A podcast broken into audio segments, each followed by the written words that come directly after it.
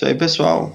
Sejam bem-vindos a mais um podcast PS, aqui no formato Drops, através da sua plataforma de streaming favorita. Você também pode nos seguir pelas nossas redes sociais, podcastps. Você também pode fazer o seu tweet utilizando a hashtag podcastps.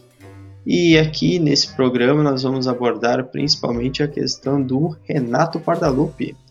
Para conversar sobre ele, eu tenho aqui ao meu lado o meu amigo Arthur Lodge, o arroba Arthur Lodge nas redes sociais. Sigam ele, como é que tu tá, Arthur?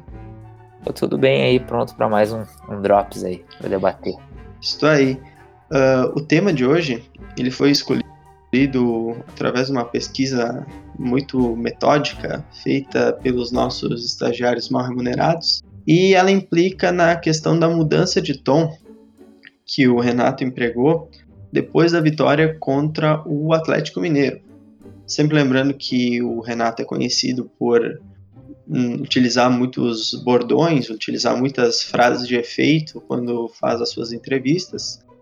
E durante essa má fase do Grêmio, não sei se pode ser classificado como uma, uma, uma má fase, mas diante dos revés que o Grêmio tem enfrentado, ele se utilizou muito desses jargões aí para, de certa forma, acalmar um pouco torcedor conforme as atuações que o time vinha tendo, né?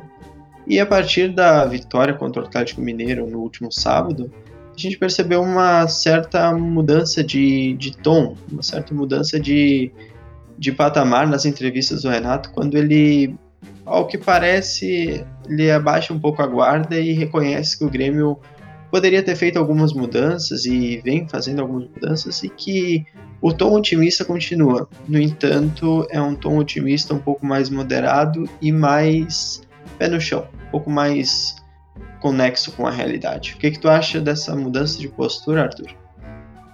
Uma postura mais consciente, eu diria, do Renato, Isso né? Isso aí. Pese ele sempre, né, como você ressaltou, ele sempre tem esse tom, faz parte da personalidade dele. E é legal, né? Porque isso é, ele, vamos dizer assim, se diferencia dos outros treinadores, né? Não só pela história que ele tem é, aqui no Grêmio, tudo que ele construiu, mas esse tom assim mais é, brincalhão, mais descontraído e tal.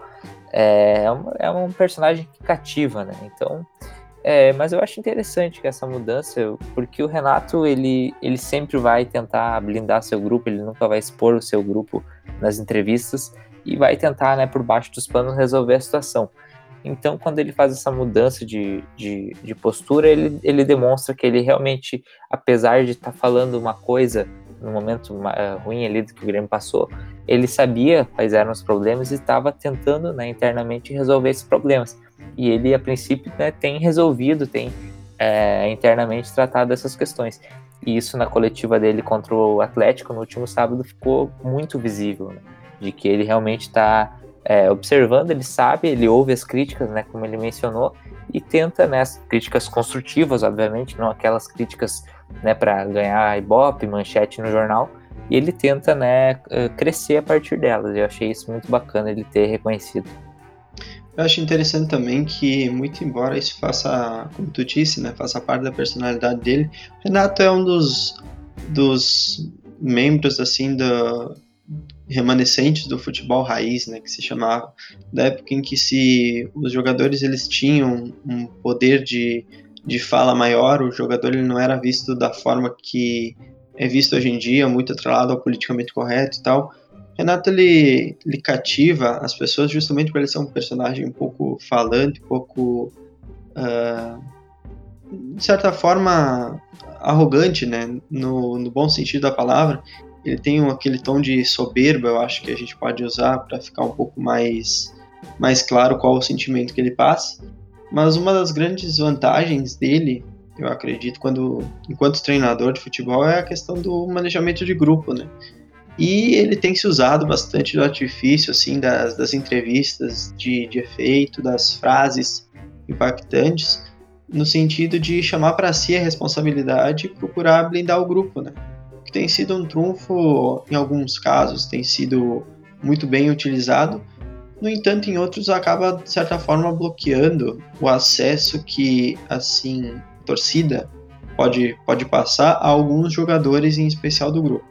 Eu venho comentando, comentei no último episódio do podcast e, e gostaria de repetir também que o Grêmio ele não deve insistir tanto com algumas peças que não estão rendendo e que tem um, uma, uma efetividade muito abaixo daquilo que se espera, como é o caso do André, mas que, no entanto, devido ao discurso que o Renato vem apresentando e devido à confiança também que ele tem com, com o centroavante do Grêmio, ele acaba meio que blindando ele das críticas e tornando ele impermeável às, às, aos questionamentos da torcida, porque ao chamar para si a responsabilidade, ele passa a isentar o jogador da responsabilidade que ele tem com a torcida. E a cobrança passa a ser unicamente e, de certa forma, responsabilidade, acho que responsabilidade é a palavra, passa a ser uma responsabilidade dele para com o jogador. E isso ele tem feito nos bastidores, mas nós não sabemos qual o teor da cobrança, qual, uh, qual a expectativa do Renato em cima desses jogadores, e isso torna um pouco difícil para a gente saber se o André vem atendendo as expectativas do treinador. Da torcida a gente já sabe que ele não vem, não vem sendo unanimidade. E com relação a isso, eu acho que ele tem se usado muito disso como um dos trunfos dele para manejar o grupo. A partir do momento que ele baixa um pouco a guarda e ele reconhece os erros, ele deixa o grupo um pouco mais vulnerável. No entanto, é necessário que ele opere algumas posições, como ele já fez anteriormente, por exemplo, com o Luan, para que o grupo possa voltar a render. E eu acredito que foi um, uma estratégia muito interessante que ele utilizou e que tem tudo para dar certo, porque agora o time um pouco chacoalhado, um pouco mexido, ele vai estar tá muito mais aberto a aceitar essas críticas que foram feitas por parte da torcida e poder melhorar os resultados dentro de campo. E só para completar e para finalizar, é a questão de que o Renato ele se garante, né? Esse é o grande diferencial, porque tem muito técnico aí que que também acaba se utilizando desse discurso, assim, de soberba, né, como você disse, mas no bom sentido, né, não, não, não pejorativo, mas o Renato, ele garante a, a soberba dele com resultados dentro de campo, né, então ele é um treinador é, vencedor e que consegue dar a volta por cima, né, então quando ele vai, quando ele banca algumas uh, opções que ele, que ele faz, ou eles, ah, o Grêmio vai classificar, o Grêmio vai ser da situação, é, ele vai lá e, e, acontece, as coisas simplesmente acontecem, mas não é mágica, ele né? Sabe, ele sabe cobrar do grupo no momento que precisa, né? Exatamente. Essa confiança que ele deposita, ele sabe cobrar depois na hora em que ele sabe que é o trabalho dele que vai ser questionado caso o time não, não apresentar resultado. E o grupo joga por ele, né? Dá pra ver que o grupo tá totalmente unido com ele, né? Não tem nada de, de crise de vestiário, porque os jogadores ainda correm por ele e por isso que ele blinda tanto o grupo e, e é, um, é uma relação ganha-ganha, né? Ele protege o grupo, o grupo quando não corresponde, é, ele vai lá, é, cobra o grupo e o grupo vai lá e joga por ele. É isso aí. E só para completar aqui, para nós já ir finalizando o Drops, eu acredito que o Grêmio ele não deve muito ao Renato só a questão dos títulos que ele vem conquistando, mas eu acredito que também essa questão do, do grupo, Pode ter tido algum erro de planejamento anteriormente, por exemplo, não trazer o zagueiro, agora já foi confirmado que vai ser o David Braz, ele voltou a usar o Tonhão, mas eu acredito que o planejamento deveria ter sido feito muito anteriormente com relação à busca no zagueiro. Mas a gente pode ver que ele tem ele tem sido tão tão unânime assim no, no manejamento dos, dos grupos que, que vem tendo ao longo desses anos que a gente, se a gente olhar por uma ótica de fora, talvez um torcedor do Flamengo que vem pedindo muito a ida do Renato para a Gávea, a gente pode ver o quão o Renato ele é ele é invejado, ele é assim um torcedor, um torcedor, perdão, um treinador que é referência hoje no futebol e que nós devemos dar o devido crédito porque ele chegou ao ponto onde ele chegou através das vitórias que ele teve, tanto como jogador, como treinador, e os resultados que ele vem tendo. Só que o discurso dele já estava um pouco batido, né? Eu não sei se talvez tu vai concordar comigo, Arthur, mas eu acho que a torcida não cairia mais no discurso de que o Grêmio vai decolar, ou que o Grêmio uh, dormiu em campo, teve o nananeném, como ele costumava utilizar anteriormente. o, Grêmio, o torcedor gremista ele não ia mais engolir esse discurso se ele não viesse acompanhado dessas mudanças. E eu acho que esse foi um, um ponto também de, de virada de chave para ele no momento que ele passa a ter o trabalho dele questionado, né? Ele passa a ter os bruxos que muita gente fala aí questionados. E eu gostaria de ouvir a tua opinião a respeito disso.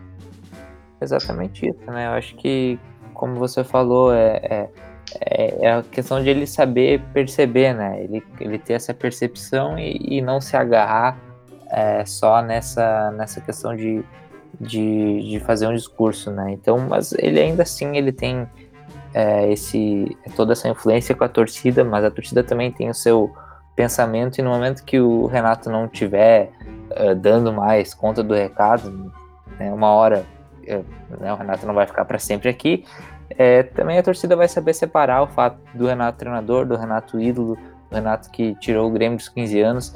É, então acho que é importante isso também. E, enfim, né, o Renato é um, um né, retomando aquela ideia, ele é um personagem, um cara que, que enfim, né, tem tanta. É, ele causa né, no, no, no ambiente, tanto no, na torcida do Grêmio, mas principalmente na torcida rival, é, esse, sabe, esse sentimento assim, de, de raiva, né? Que ele provoca demais e, e, enfim, acho que é isso aí, né? É o que a ciência ah, recentemente atribuiu um nome que é inveja, né? É inveja, exatamente. É inveja. É isso aí, então. Estamos concluindo aqui mais um Drops do nosso podcast Puro Sentimento. Sempre agradecendo a você que nos ouve aí e que participa através das nossas mídias sociais.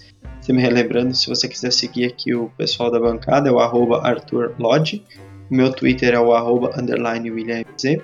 Críticas, principalmente, você pode repassar para o arroba Jardel Turella, que não se faz presente hoje no programa.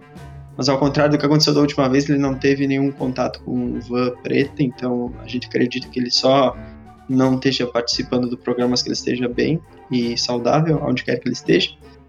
E você pode também participar pela arroba do programa, que é o arroba podcastps, e você pode twittar sempre utilizando a hashtag podcastps. E a gente vai ler aqui o seu comentário e a gente vai debater aqui através da nossa equipe de especialistas em futebol. Estou aí, Arthur? aí, um abraço para todo mundo, até a próxima. Isso aí, pessoal. Saudações tricolores, então. Um abraço e até a próxima.